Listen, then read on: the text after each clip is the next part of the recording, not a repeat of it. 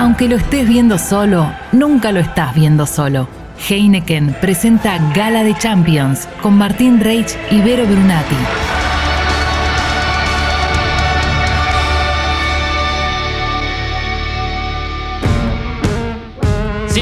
Bienvenidos a un nuevo episodio, un nuevo capítulo de Gala de Champions. Otro lujo que nos damos. Vero Brunati, bienvenida. Gracias, Martín. Hoy vamos a hablar con Willy Caballero, un palmarés Oh, y una carrera de Santa Elena, un pueblo de 18.000 habitantes en Entre Ríos, a la cima del mundo. Y decimos a la cima del mundo porque con Chelsea es uno de los finalistas de la Champions. Totalmente, encima enfrente al City donde ya jugó. Exacto. Selección argentina, bueno, ha ganado algunas cosas, ha participado. Se- eh, selección argentina campeón del mundo en 2001 con aquel recordado equipo. Sí, ese juvenil. Maxi Rodríguez, Saviola, Romagnoli, Romagnoli, sí, D'Alessandro. D'Alessandro, un equipazo. Y además es medalla de oro en 2004 en aquel equipo también. El de Atenas de Bielsa. El de Atenas de Bielsa. Exactamente. Bueno, clubes se atajó en Málaga, el famoso Málaga con el ingeniero Pellegrini avanzando en Champions. En Manchester City dijimos y lo tuvo a Pep Guardiola, podemos hablar de eso tranquilamente. Y hoy está en Chelsea, ¿sí? Con eh, ya la final por delante el 21 de mayo, a definir el estadio todavía. Eh, pero bueno, un lujo, ha ganado de FA Cup con el Chelsea. Eh, ha, ganado, ha ganado todo, un tipo que se mantiene vigente y que nos interesa porque encima no da tantas notas. Le vamos a preguntar eso, pero se nos viene una hermosa charla por delante, así que saludalo si querés. Bienvenido, Willy. Es un gusto tenerte con nosotros en esta gala de Champions. Hola, ¿cómo están? Encantado de hablar con ustedes. Gracias, Willy, querido. Acá Martín Reich, Vero Brunati. Eh, aclaremos que Willy está en Londres, nos atiende en un horario eh, casi que insólito, eh, por eso su gentileza. Muchas gracias, Willy, a Gaby y a su hermana por la gestión. Y es un lujo charlar un poco con él. Sé que no es de dar, sabemos que no es de dar tantas notas. Esto, Willy, es por, por una cuestión, no sé si de, de- de timidez, de decir, no quiero que me titulen al día siguiente. No, no, la verdad, cuando me, me, llamaban o cuando me llaman para hablar, no, no tengo problema, hablo, pero sí que es verdad que eh, no, no, no soy un jugador que necesita o que necesitó nunca estar en los periódicos o en la prensa y, la verdad que no eh, me siento bien eh, en ese en ese modo digamos doy las las entrevistas que me siento a gusto, que me gusta dar y, y con eso me siento bien. Qué bueno. Bueno, Willy, vamos a hacer un poco, antes de meternos en temas de Champions, a mí me gustaría hacer un poco de repaso de tu carrera, porque tu historia empieza en un pueblo muy chiquito, en Entre Ríos, y te venís eh, muy joven a Boca, a la pensión de Boca, con 14 años. ¿Cómo se inicia tu proceso en el fútbol? ¿Era, ¿Siempre fuiste arquero? Eh, ¿Cómo empiezan tus primeros pasos?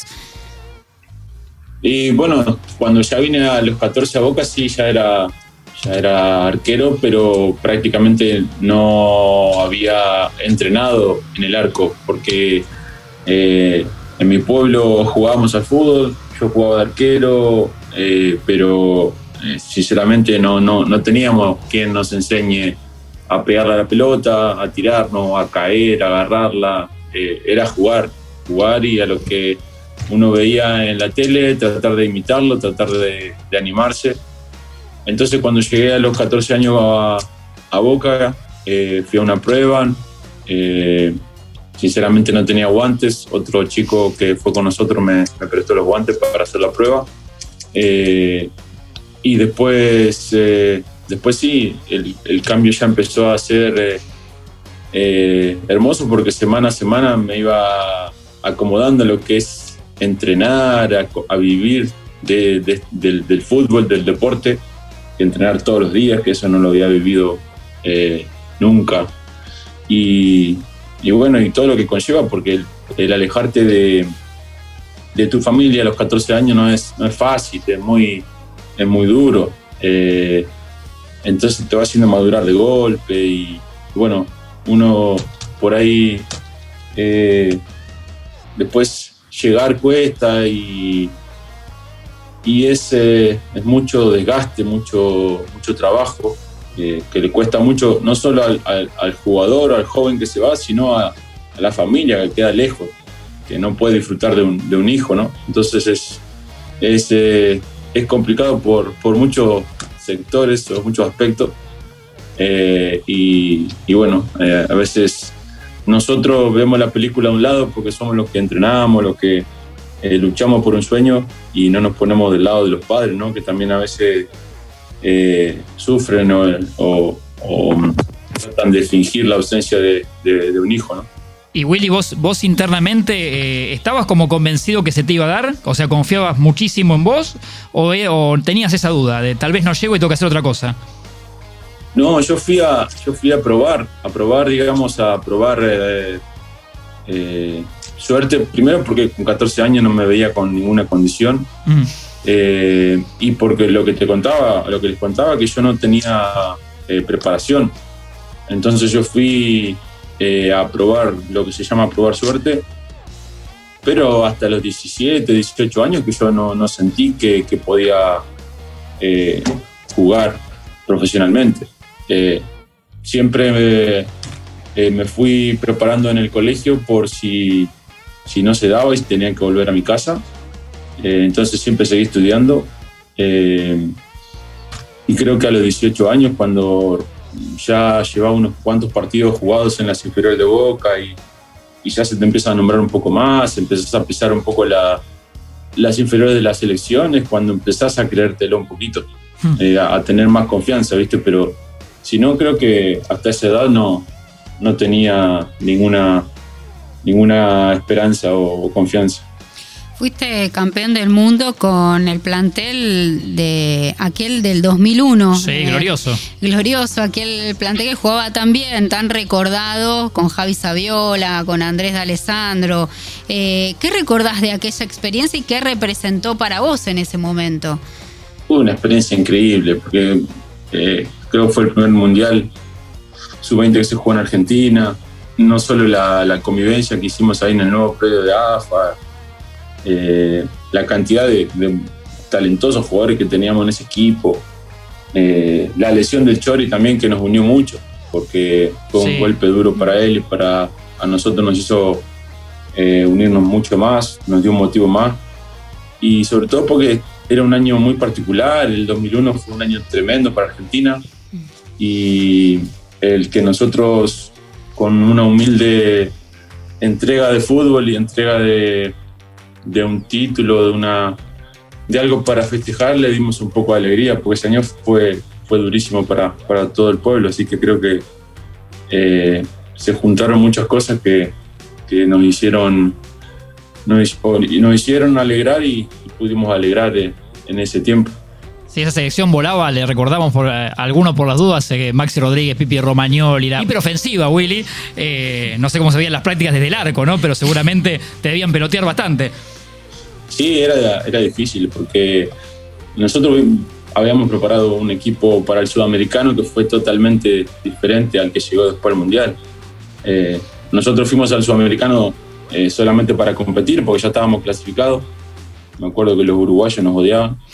Eh, y, después cuando empezó a venir Javi Saviola, que ya estaba en primera, y, otros jugadores más, el Pipi Romagnoli y demás, mm. ya los entrenamientos subían mucho la calidad y, y a nosotros los arqueros nos la hacían pasar mal. En Boca te toca formar parte del plantel de Bianchi y ser campeón y, lograr la Copa Libertadores y ser campeones de aquella intercontinental. ¿Qué recordás de aquella época de, y, sobre todo de que te empiece a dirigir un entrenador como Carlos Bianchi, una leyenda, un mito? Sí, la verdad que Carlos es, un, es una historia viva del fútbol, eh, no solo por lo que le dio a Boca, sino por lo que le dio al fútbol, porque lo que hizo como jugador, lo que hizo después como entrenador en Vélez. Eh, y creo que a, Boca o al, grupo que, me tocó eh, convivir, que después ganamos, ganaron varios títulos, ganamos varios títulos, eh, creo que un líder como él les dio la jerarquía que le hacía falta a ese equipo y, las órdenes precisas para, encarar cada, cada, torneo. La verdad que después jugadores sobrados porque había muchísimos muy buenos jugadores en todos los, aspectos y en, todos en todas las, las, zonas del campo. Eh, pero sin duda que, bueno, que, Carlos eh, fue un grandísimo entrenador y veía el fútbol para, en esa época lo veía muy bien, eh, tenía un ojo, un ojo clínico de, analizar al rival que, que era, era preciso. Entonces al jugador se le hacía, al, equipo que, le tocaba entrar, se le hacía muy, no fácil, pero bueno, era un, indicio que ayudaba mucho. Y Willy, de esa época que dice que charlamos con Vero eh, a esta de ahora, ¿el arquero tiene muchas más herramientas en cuanto viste al, cuerpo técnico, cómo está conformado, eh, lo que hoy se sabe en cuanto a tecnología, eh, datos del rival? Eso supongo que te ha mejorado, bueno, o te da muchas más armas a vos, ¿no? Sí, ahora se usa mucho. No sé cómo será en Argentina, pero acá se usa mucho. Eh, se usa muchísimo. Eh, nosotros tenemos un documento para cada partido de lo que hace el rival, eh, de, por dónde atacan, de por dónde, cuáles son los que más patean, los que tienen patean tiro libre, patean penales y demás. y bueno, todo sirve para estar para estar preparado. Después en el partido puede pasar cualquier cosa, pero bueno, eh, el saber no ocupa lugar, dicen, así que siempre hay que estar preparado.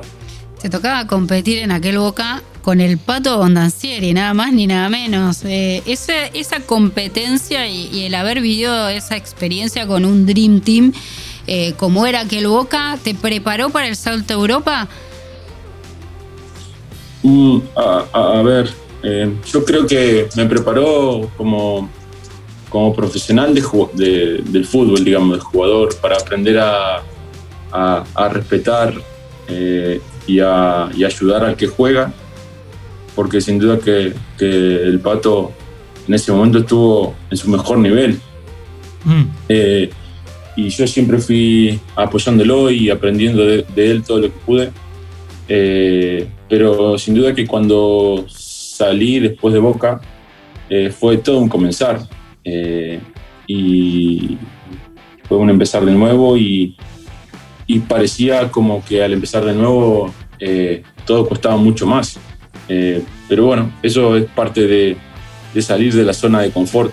Hmm. Boca, quieras o no, cuando estás en un equipo así tan grande y, no tenés la, la, oportunidad de jugar, el cuerpo, la cabeza se va como, como acomodando en esa zona y, cuando salís de ahí eh, lleva, lleva un tiempo el, romper esa, esa mentalidad y adaptarte a donde vayas, ¿no? Entonces eh, cuesta, cuesta un tiempo.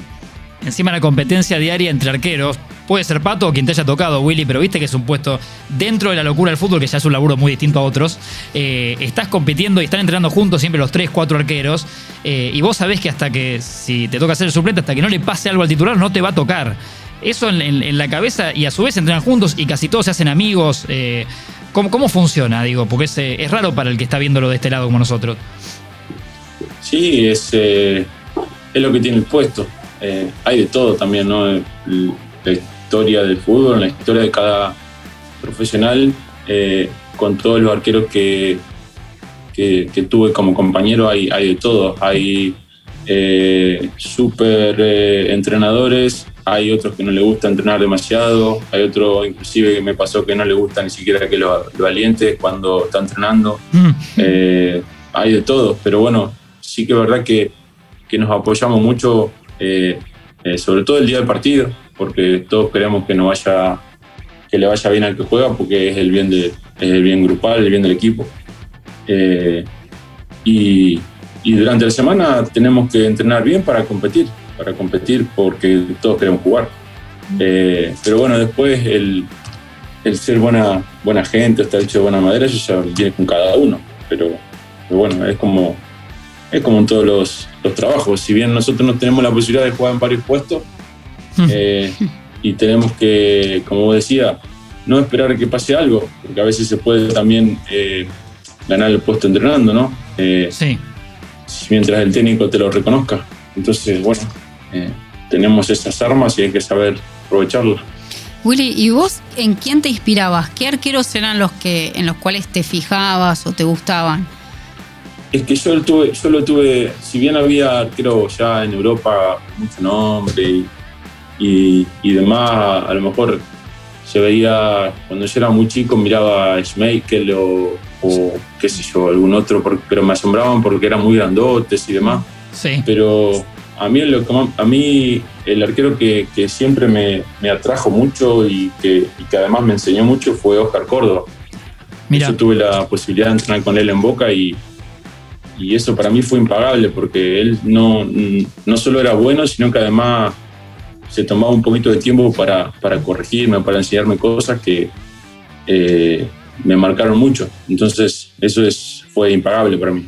¿Como cuáles, por ejemplo? ¿Qué, qué, consejos recordás de Oscar, que además es una persona extraordinaria? Oscar, por ejemplo, después además de que nos quedábamos a veces pateando penales o, o, nos decía cosas de los penales, porque él era buenísimo y él tenía sus ideas y demás.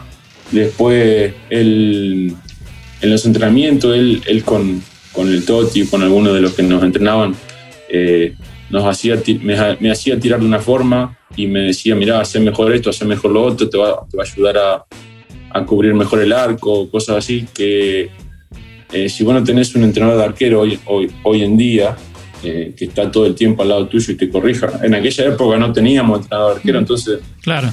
entrenábamos nosotros, nos pateaban, pero, pero no, no había tanta eh, ejercicio, tanta tecnología para, para para ver videos y todas esas cosas y corregir. Hmm. Y entonces eso que venga una persona que, que, además era el titular, ¿no? El titular muchas veces no se toma eh, en esa época eh, el tiempo para hablarle a un, jovencito.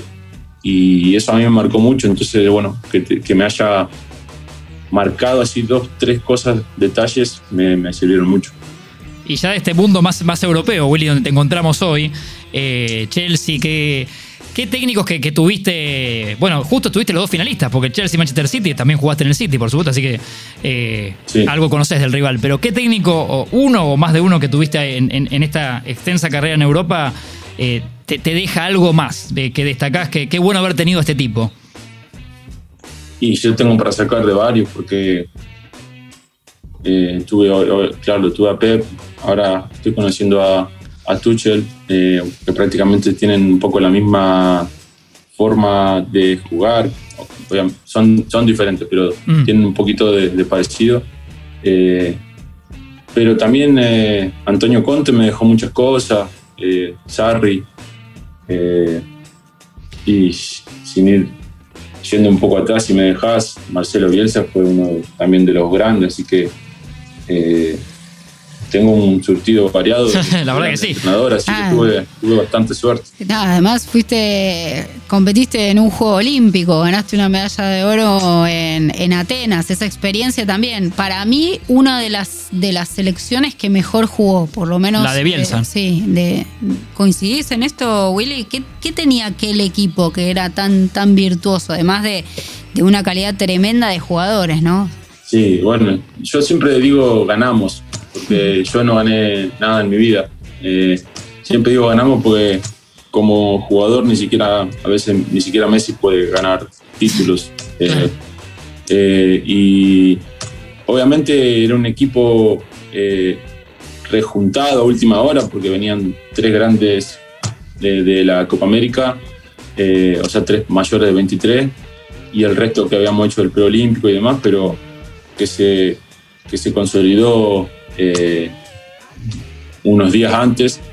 Eh, si bien nos conocíamos todos, porque ya la mayoría estábamos en primera, todos jugando en primera y, y algunos afuera, eh, creo que lo que nos hizo bien fue esa, esas semanas que pasamos juntos, viajando y, y, todo lo que es competir en un juego olímpico. Porque después la calidad de los jugadores ya estaba, el grupo con los jóvenes y los grandes fue buenísimo y después la forma que, tenía de jugar Marcelo que nos hizo eh, aplastar a los rivales desde el primer partido hasta el último. El último fue el más difícil quizá contra, contra Paraguay, pero del resto la verdad que fuimos muy superiores. Y los esquemas, Willy, de, Bielsa, que con Vero hablamos seguido de Bielsa, lo hemos hablado con Ratón allá, la con Saviola, si no me equivoco también, sale siempre. Eh, para un arquero, ¿no es un poco kamikaze, no es un poco arriesgado el esquema de Marcelo o vos lo disfrutás igual? Y se disfruta igual, se disfruta igual. nosotros como, como arqueros somos, estamos al servicio, al servicio de, lo que el, entrenador, que es el líder, decide cómo vamos a jugar. Mm. Entonces nos tenemos que adaptar, porque si bien es un poco arriesgado, pero a la vez tiene, tiene lo bueno también para el arquero, porque se puede lucir y puede hacer buenas intervenciones que le pueden dar puntos al, al, equipo. Entonces tiene, tiene lo bueno y tiene lo malo también. A lo mejor, si te digo Antonio Conte, eh, la seguridad defensiva que te da su forma de defender y de jugar y de correr es mucho mejor para muchos arqueros, pero a lo mejor haces una tajada cada tres partidos. Claro. Entonces. Te falta eh, adrenalina, ¿no? ¿no? te digo que, es aburrido, porque es genial su forma de, de, atajar, de una seguridad al equipo, a, todos. Eh, sea, pero a veces es tan, tan seguro y es tan eh, dominante a veces el equipo que, el arquero no tiene, no tiene intervenciones a veces. Hablando de los entrenadores, tuviste a Manuel Pellegrini, que en tu carrera eh, fue muy importante. Primero porque ese Málaga eh, estuvo en el que te tocó atajar. Estuvo de moda ese Málaga. Estuvo de moda, pero además de que estuvo de moda porque jugaba muy bien, era le, se le, produce una, una, situación muy particular, ¿no? Que era eh, estar teniendo que mantener la categoría en la liga, pero a su vez compitiendo, avanzando hasta cuarto de final en Champions.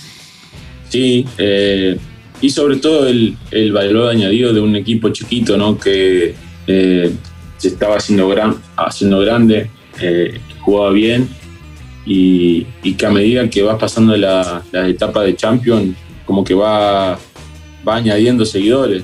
Eh, o sea, mm, después nos encontramos, o yo me encontré gente que, que decía, uh, yo seguí ese Málaga por esto y por lo otro, y por ahí es porque sus equipos quedaron afuera y se fueron haciendo simpatizantes de nosotros o hinchaban por nosotros. Y sí, creo que Manuel fue muy importante en mi carrera para salir de, segunda eh, y pasar al Málaga. Y después porque eh, cuando nos, nos salvamos del, descenso, a él, a él, le dieron la oportunidad de comprar o de traer todos los jugadores que quería.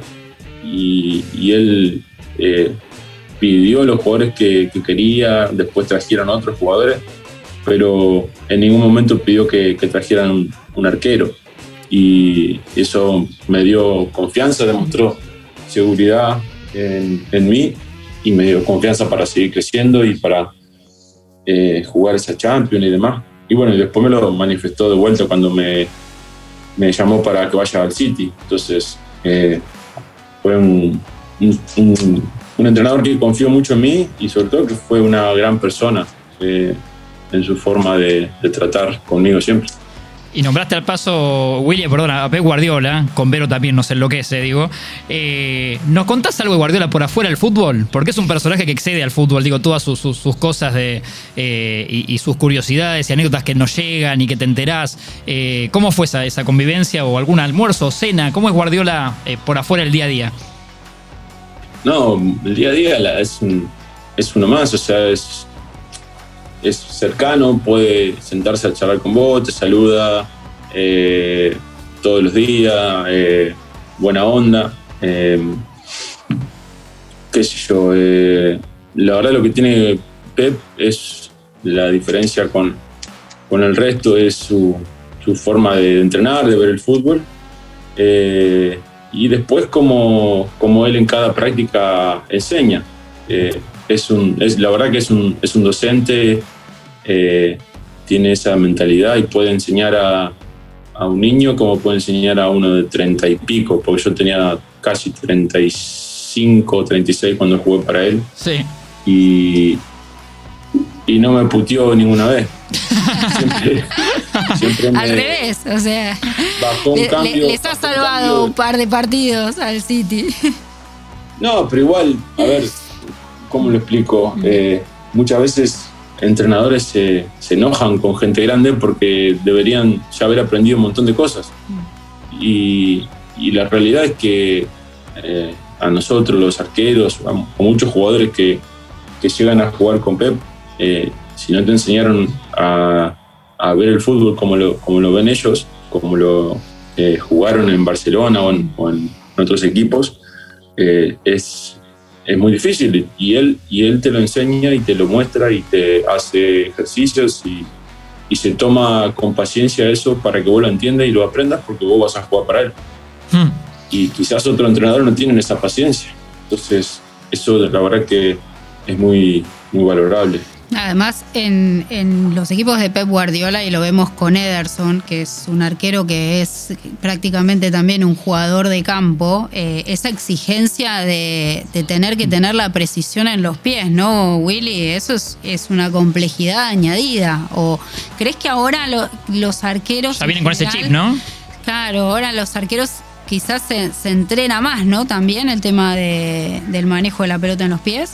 Y sí, por supuesto. A ver, yo me acuerdo cuando pisé, Boca, eh, habían, habían quitado el pase atrás, el pase atrás al arquero, que el arquero la podía levantar con la mano. Sí. Entonces, todo eso nosotros nos adaptamos. Nosotros nos fuimos adaptando a todo esto y cada año íbamos adaptando alguna cosa más. Pero, sinceramente, ahora que nosotros eh, estamos en esta época, todos los otros arqueros que ahora son más jóvenes ya entrenan eh, porque ven cómo juega Barcelona, cómo juega el Ajax, cómo juegan muchos equipos y ya desde que son jóvenes están entrenando eh, dar buenos pases, pegarle con las dos piernas, eh, un montón de cosas que, a nosotros no nos entrenaban.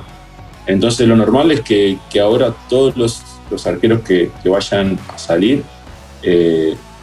estén más preparados para, para, jugar con, para jugar con los pies, para golpear mejor la pelota. Eh, eso, eso va a ser sin duda así, porque ya van como muchos pasos adelante de lo que íbamos nosotros. Y, del mundo del mundo champion, Willy, eh, ¿te sigue sorprendiendo algo de bueno, es la copa que todo, todo jugador quiere, quiere disputar, ¿no? Eh, no sé si hay, ahora por supuesto que en pandemia sin público, eso debe cambiar un poco, pero eh, jugar una Champions así a todo público, como a, estadio lleno, con el himno, con la, con la música que te pone piel de gallina, esa experiencia, digo, como, ¿lo seguís sintiendo igual o ya con el tiempo no, es lo mismo? No, no, eso no cambia. Eso no, la verdad que no cambia. Inclusive eh, mi hija o mi familia y mis esposas seguimos sintiendo lo mismo. Mm. Eh, llega un partido de Premier y sí, si es exigente, por ahí es una cosa, si es otro equipo, por ahí es otra cosa, pero cuando es un partido de Champions, no importa el equipo que sea, es un partido de Champions. Mm. Y eso significa que estamos todos nerviosos, eh, estamos todos pendientes, estamos todos empujando porque es el deseo, eh, jugar la Champions, vivir la Champions llegar a la final y ganarla es, es el deseo. Pero eh, yo creo que es el deseo porque estamos acá. O sea, si estuviéramos en Argentina sería la Libertadores, eso es sin duda. Sí. Eh, no, no es que eh, la Champions está, está muy bien vendida, digamos, pero así como la Champions, el deseo de, los que están acá jugando en Europa, estoy seguro que, que la Libertadores es lo mismo y y es más, creo que en Sudamérica, además de la Libertadores, es más fuerte después ganar la, otra, la Intercontinental. Y quizás eso acá no está en los planes de equipos. Después viajan, juegan y si la ganan, la ganan, pero eh, por ahí en ese sentido eh, el hincha o el club sudamericano siempre tiene más, más esa energía de, ganarla que, los de acá. Mm. Y en lo personal, ¿cómo estás viviendo el haber llegado a una final de la Champions por primera vez en, tu carrera, eh, con tu experiencia, con tu madurez, que, sabiendo que seguramente va a ser muy difícil que, te toque eh, jugar, pero por otro lado, con tu experiencia acompañando a, tu equipo? Otro rol, sí. Sí, eh, la verdad que este año me tocó ayudar un poco más a ayudar desde afuera, eh, digamos. A veces uno no, no, quiere o no está, no está preparado para este rol. Eh, me tocó sin esperarlo, digamos, porque eh, sabíamos que, que, se iba a fichar a, a, un arquero, pero bueno, a la vez igual había la posibilidad de que, que pasariera o algo de eso. Al final no se dio y bueno, la verdad que los dos están muy bien ahora. Mendy está atajando muy, muy bien y Kepa los partidos que jugó también eh, con el arco en cero, así que están los dos en gran nivel. Y, yo tratando de, entrenar al máximo para conseguir que ellos estén al, buen nivel también. Eh, y después lo que queda eh, por mí es trabajar por fuera en silencio para, para ayudar a, a, los jóvenes si puedo, a transmitirle mi, mi, experiencia, mi energía a no torturarlo mucho, pero ayudarlo un poco. Eh, y a estar cerca de ellos, porque hay veces que son los que un poco necesitan un poco de, cariño también y, y, bueno, sin ir más lejos, como te contaba antes, a mí me lo hizo esto Oscar Córdoba y aprendí de él, así que eh, trato de llevar ese ejemplo también con ellos. y además te tocó vivir un cuarto de final con el Dortmund, un partido muy recordado y, la frustración ¿no? De, no haber podido ganar que seguramente te marcó a lo largo de tu carrera.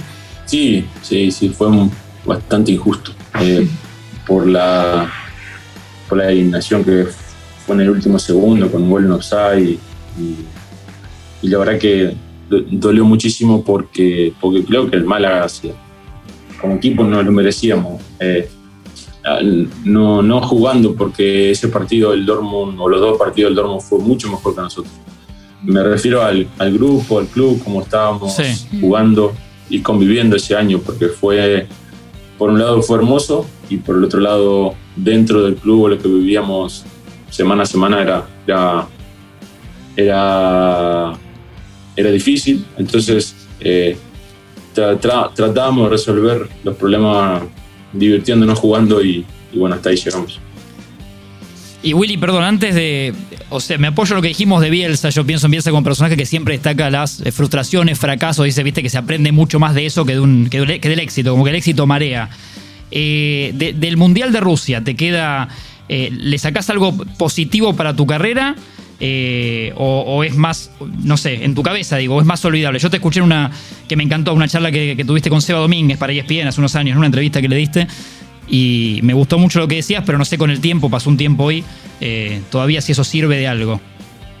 No, a ver, creo que el Mundial, desde, desde que pisé, pisamos Rusia, si bien me tocó jugar y demás, eh, no, lo, no lo disfruté como, como como debería haberlo disfrutado.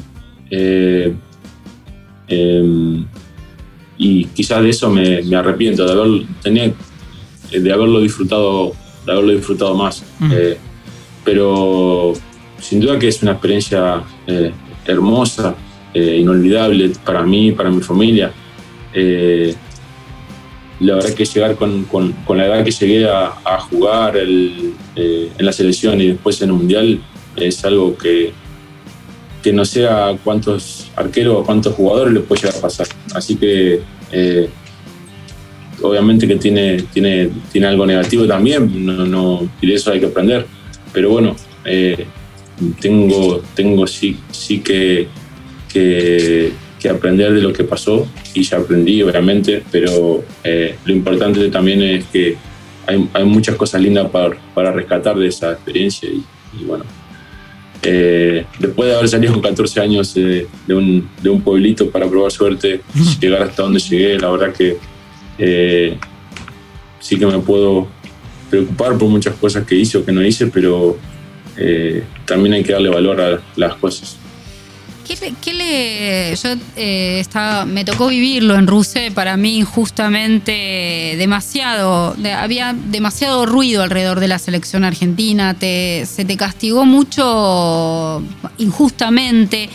Eh, ¿Qué es lo que crees que faltaba en ese grupo, en esa selección?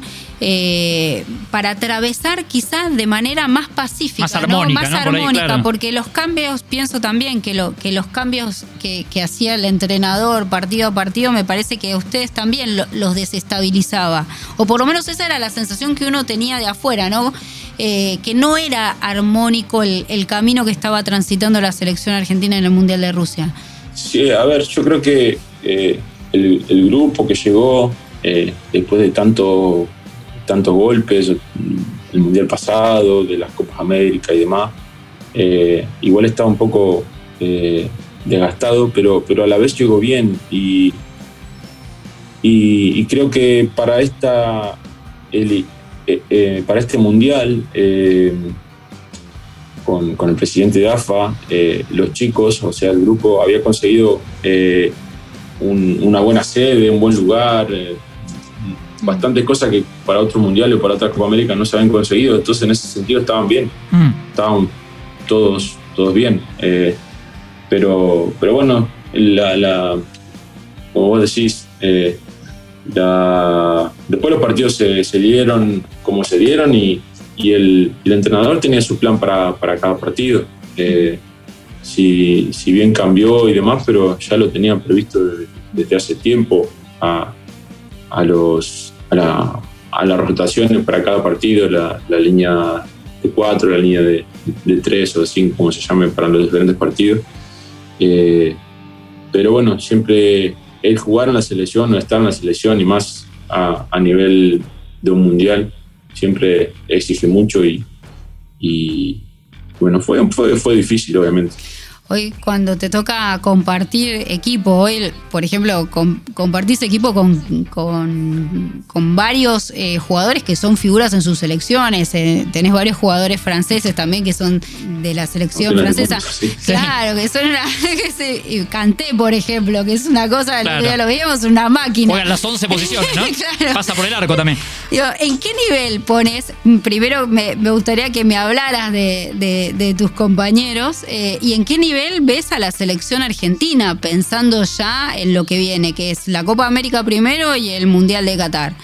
La verdad que, vamos, por parte sí, la verdad que desde, desde que llegué ya al Málaga, ya tuve la suerte de entrenar con jugadores de, selecciones y, ya se nota mucho el nivel que tienen o cómo vienen preparados y demás. Eh, pero después ya en el City o acá, eh, es un privilegio, no, no, puedo tomarlo de otra manera. Mm. Eh, si bien yo me dediqué toda la vida al fútbol, al arco y demás, eh, el, entrenar con, ellos es, un privilegio y a la vez es un dolor de cabeza, porque eh, sí. Te exponen, ¿no? Te pueden exponer. No solo, no solo se entrenaron para ser los mejores, sino que entrenaron con los mejores pelearon el puesto con los mejores y algunos nacieron con talento. Entonces, eh, a veces los entrenamientos son, son eh, para los arqueros son muy difíciles porque eh, me ha pasado con el Kun con muchos jugadores ahora mismo, con jugadores acá, con, con Eden Hazard o con alguno de esos que nacen con talento. Eso es indudable.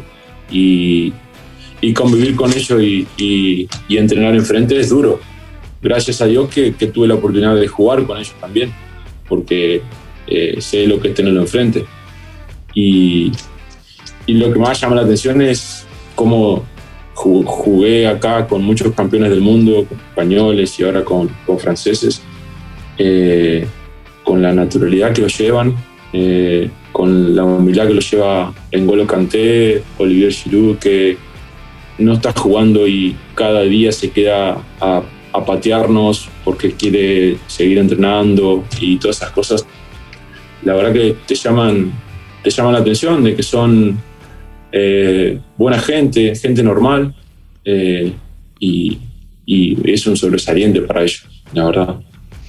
Mm, nos imaginamos ya eh, en la final. ¿Cómo crees que se va a dar la final entre el Manchester City y el Chelsea? No sabemos todavía si se juega en Estambul o se juega en Wembley, ¿no? Estaba esa disputa, pero ¿qué imaginas de esta final que encima va a tener el agregado de que a lo mejor eh, puede ingresar creo que hasta 10.000 personas como público que, estaría bueno, me parece, pues es un cambio muy grande el, jugar sin público en una final tan importante.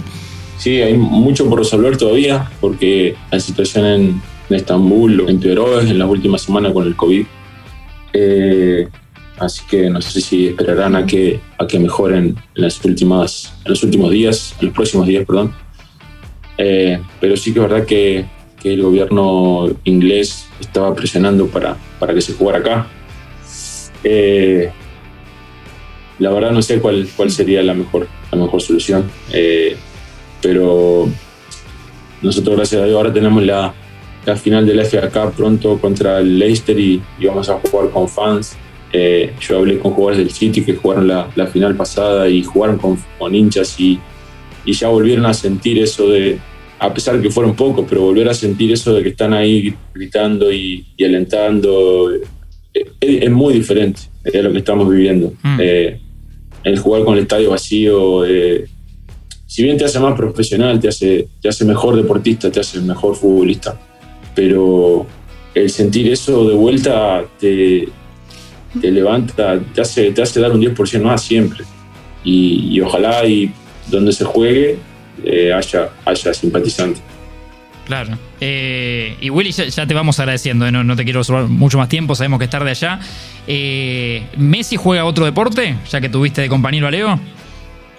Sí, sin duda, sin duda.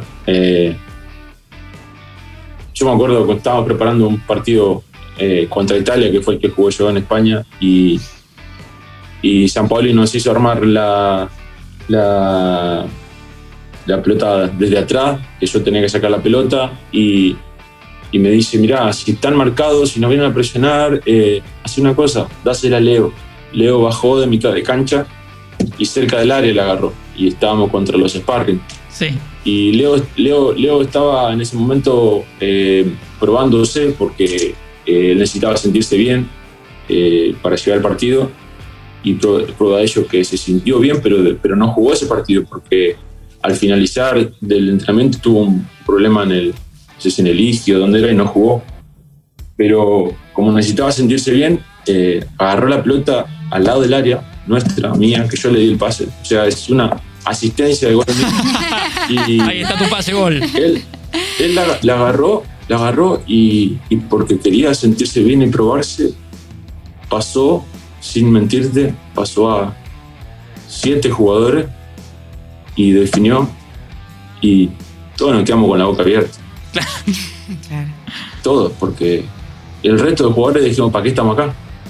Y eso que le dice el pase. sí, yo no, no, no me quiero imaginar lo que él puede, lo que pudo haber hecho en Barcelona cuando era chico, porque ya todo el mundo hablaba de él, todo el mundo, todo, todo, todo, todo lo que pasaban por, el Barcelona eh, hablaban maravillas de él. Así que, hmm. eh, y después todo lo que hizo, obviamente, que es, o sea, contás un gol y, te quedan 300 para, hablar. ¿Crees que el fútbol le debe un título con la selección argentina? Sí, sí, tal cual, tal cual. Eh, yo creo que le debe lo que él tiene ganas. Eh, y él tiene ganas de un título con la selección argentina. Él mataría, mira lo que digo. Mm. Eh, pagaría o entregaría un par de balones de oro por, por algo con la selección argentina, sin, sin duda. Y, y, eso ojalá y se le dé. No, para la selección argentina y para él, o sea, ojalá, ojalá que sí. Willy, y en mi caso para cerrar, eh, con tanta experiencia, con el recorrido que hiciste, que es magnífico, la verdad que, uno repasa tu carrera y es extraordinaria. Eh, ¿Vas pensando en, el día final? ¿Cómo te vas preparando para eso? ¿Y qué te gustaría hacer después del retiro? Pues tu hermana nos pasó el dato, Willy, me anticipo, que estás estudiando algo a distancia, ¿no? Ah, sí. eh, la verdad que sí, el, día final va a estar pronto, seguramente, porque ya tengo 39 y debe estar a, la vuelta de la esquina, pero, pero si, si, está en la esquina, yo voy a ir para atrás, porque no lo quiero ver. Eh, y voy a seguir lo más que pueda, mientras me sienta bien, eh, mientras me sienta bien de la cabeza, sobre todo, porque físicamente eh, a lo mejor ya el cuerpo va pasando a, a algunos telegramas eh, pero mientras mi cabeza esté bien, yo voy a, continuar porque eh, estoy haciendo lo que, lo que más me gusta eh, y, creo que, que, puedo, que puedo un poco más. pero por las dudas, pero por las dudas como, como antes decía que a los 14 me vine a Boca y, y seguí estudiando porque no sabía qué iba a pasar.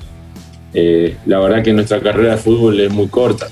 si bien yo la estoy estirando, es súper corta y, y muchos ex futbolistas, inclusive ex compañeros, ya están trabajando en muchas cosas porque eh, sin duda que la vida de fútbol te, eh, te sirve mucho, nos paga muy bien eh, cuando estás en estos equipos y demás, pero, pero no dura para tanto y hay que hacer, quedan muchos años y, y, y después hay que trabajar de algo. Yo estoy estudiando ahora, un máster de business para estar preparado. No sé si me voy a dedicar a eso, pero eh, para estar preparado, uno no sabe si qué va a pasar, si me voy a dedicar a eso o si voy a estudiar después para hacer el curso de entrenador o de entrenador de arqueros o lo que sea.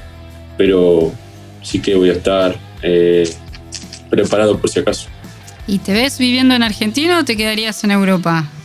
La verdad, después de tantos años en, Europa, eh, con nuestras hijas que ya tienen toda la vida hecha acá, amigas acá, amigos acá, eh, ahora mismo eh, es difícil y por ahí cuando digo esto, es, la familia siempre está esperando lo contrario, ¿no? que digamos sí, volvemos y demás, pero no, lo no lo pensamos todavía, no lo tenemos decidido y quizás va a ser la primera la primera eh, pregunta que nos, que nos hagamos juntos cuando decidamos, eh, decidamos terminar.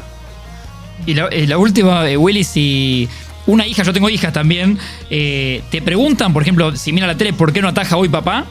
no, bueno, la más, la más, chica a veces le pregunta a, mi mamá, a, a, la mamá, sí. y después cuando le explicas por qué no o por qué si juega uno, por qué juega el otro, ella lo, entiende y, no ya después no, no, no pregunta más, pero eh, la, más chica no es tan eh, seguidora del fútbol, la, más grande sí que se convirtió bastante en los últimos años, así que está bastante metida. Bueno, Willy, te dejamos descansar allá en Londres, eh, un lujazo, que, nos damos. Miles y miles de gracias por, por la buena onda, por por la paciencia eh, siempre es lindo escucharte y bueno, y lo mejor, ojalá se estire esa carrera.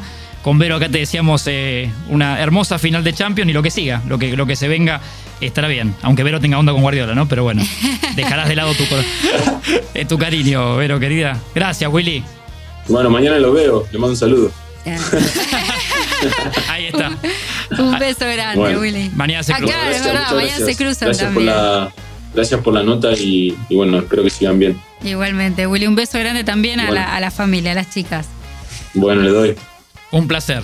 Pasa entonces Wilfredo Caballero. Gracias. Gracias a, Gaby, a Gabriela Caballero, su hermana, que aparte ataja en Argentinos Juniors, que es psicóloga deportiva, que labura para el senior de la AFA eh, y que nos hizo la gestión para la, total buena onda de Willy, que él se adaptó a nuestros horarios. Así que por eso. Oh, impresionante. Impresionante. Hora, que son las. Sí, tardísimo, Londres. Sí, el tipo impecable. Así que eh, pasa otro lujo, eh, gala de Champions y otro capítulo. Ojalá lo disfruten como nosotros, Martín Reich, Vero Brunati.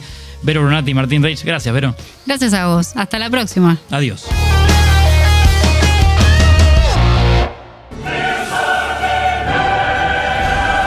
Aunque lo estés viendo solo, nunca lo estás viendo solo. Heineken presenta Gala de Champions con Martín Reich y Vero Brunati.